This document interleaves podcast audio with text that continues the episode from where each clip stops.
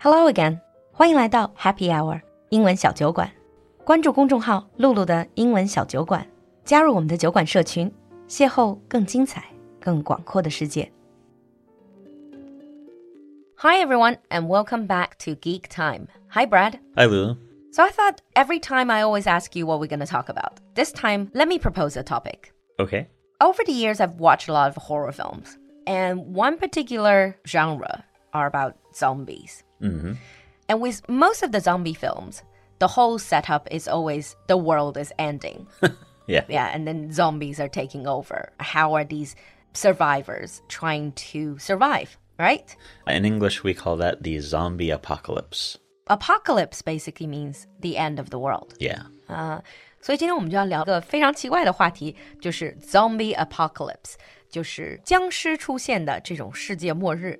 First of all, let's establish the basics for some of our listeners who never watch these type of shows. But I'm sure even if you have never watched, you have heard of it. Mm-hmm. What is a zombie? What is a zombie to you?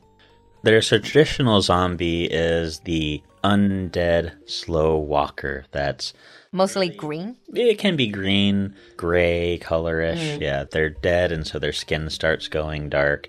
And uh, basically, the whole thing is if they bite, you become a zombie. So basically, it is contagious. Yeah. they can spread it. So mm-hmm. it's more like a, a virus. Mm-hmm. Yeah. What Brad was saying, that's like the conventional Western zombie. Yeah. You do know there's Chinese zombie Oh, as yeah. well. The Chinese zombie would hop. I've actually seen an old uh, Jackie Chan movie where they had like the Chinese zombies that were hopping around. Yeah. but, but either way, with zombies, most people probably have the idea. First of all, they move with a particular pattern. Either they're very slow, they drag their feet, or they're like Chinese zombies, they hop. So it doesn't sound like they are as active as some of the other movie monsters, Yeah. right? But then, have you watched some of the Korean films? Oh yeah, like uh, Train to Busan. That's crazy. 釜山行，不知道大家有没有看过? So that sort of zombies, that's not traditional zombies anymore. no, there's 28 Days Later, which is a movie that has a more modern take on zombies as well. The similar type of zombies, really fast. If you there's a, a big series on YouTube right now. There's a series of videos talking about your survival chances based on which movie you are in, and so they talk about like uh, either how to survive a particular one or why you wouldn't survive this one. and for the train to Busan, because the zombies are the way they are, you just said there's you would not survive this. When I was watching that film, I have to say that's very impactful film. like when you watch it, you think, yeah, I probably just give up. yeah. Zero survival chance. Mm. And back to how they will get you. Yeah, they can just sort of kill you, but when they kill you, they turn you. Yeah, it depends on the like the lore. Some of the lore states that everyone is infected with this virus and when you die you turn, but if you get bitten because you have a larger dose of it, it will just automatically turn you and kill you no matter what. Mm, so you're either dead or you become the undead. Yep. Ah.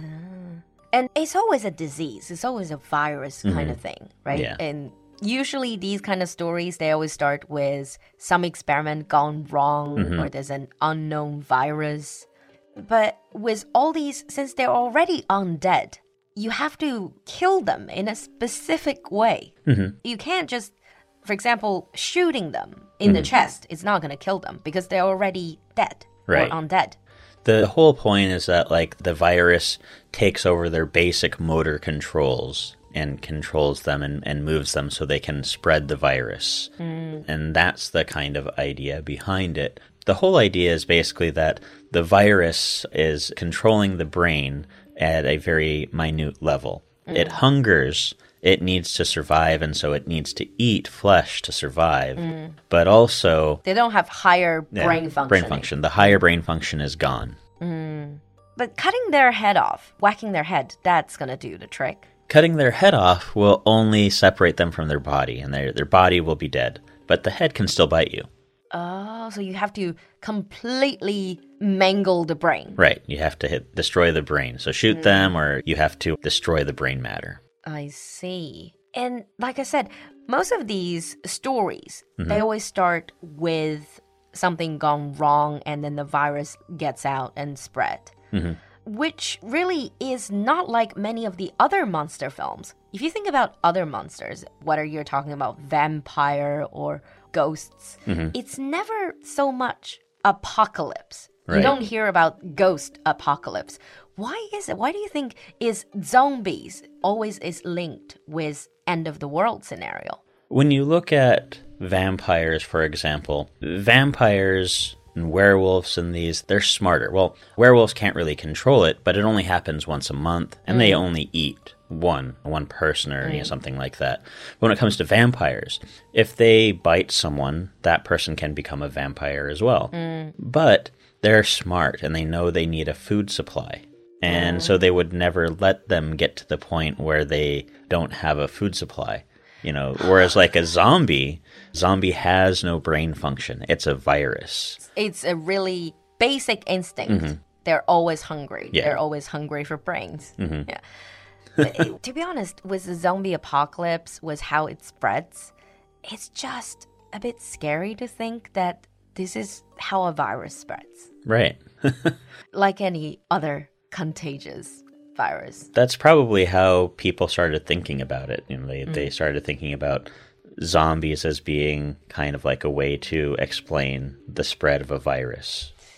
I'm sure glad that this is not a zombie virus because that sounds like really scary. And then in these kind of films, usually where do these people go? And people typically go to the countryside because the countryside has a much smaller population and they usually are a little bit more spread out, flatter areas, so you can kind of see if anything's coming at you. So they can easier. social distance. Yeah, kind of. But it's always you want to stay away from groups of people, right? When you're in the zombie apocalypse and just any apocalypse, it's not the zombies you're fighting against, it's also other people who might be looking for supplies as well, who you're going to be fighting against. Uh, yeah, that's how TV shows like The Walking Dead has managed to go on for so many series. if it's just about them shooting zombies, Yeah. it would have ended 10 episodes into the show. But it's also about them meeting other groups, fighting other groups, mostly just fighting other humans. Right. Really.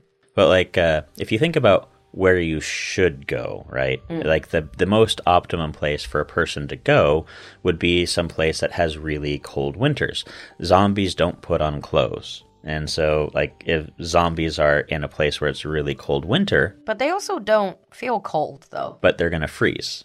Oh, so they cannot move. Right. I And see. so, like, you go somewhere where it has really cold winters, you have a bunch of supplies, and you wait it out in a house, they freeze, and, and while they're freezing, they can't really do much. And so, you could easily survive much easier that way. Smart.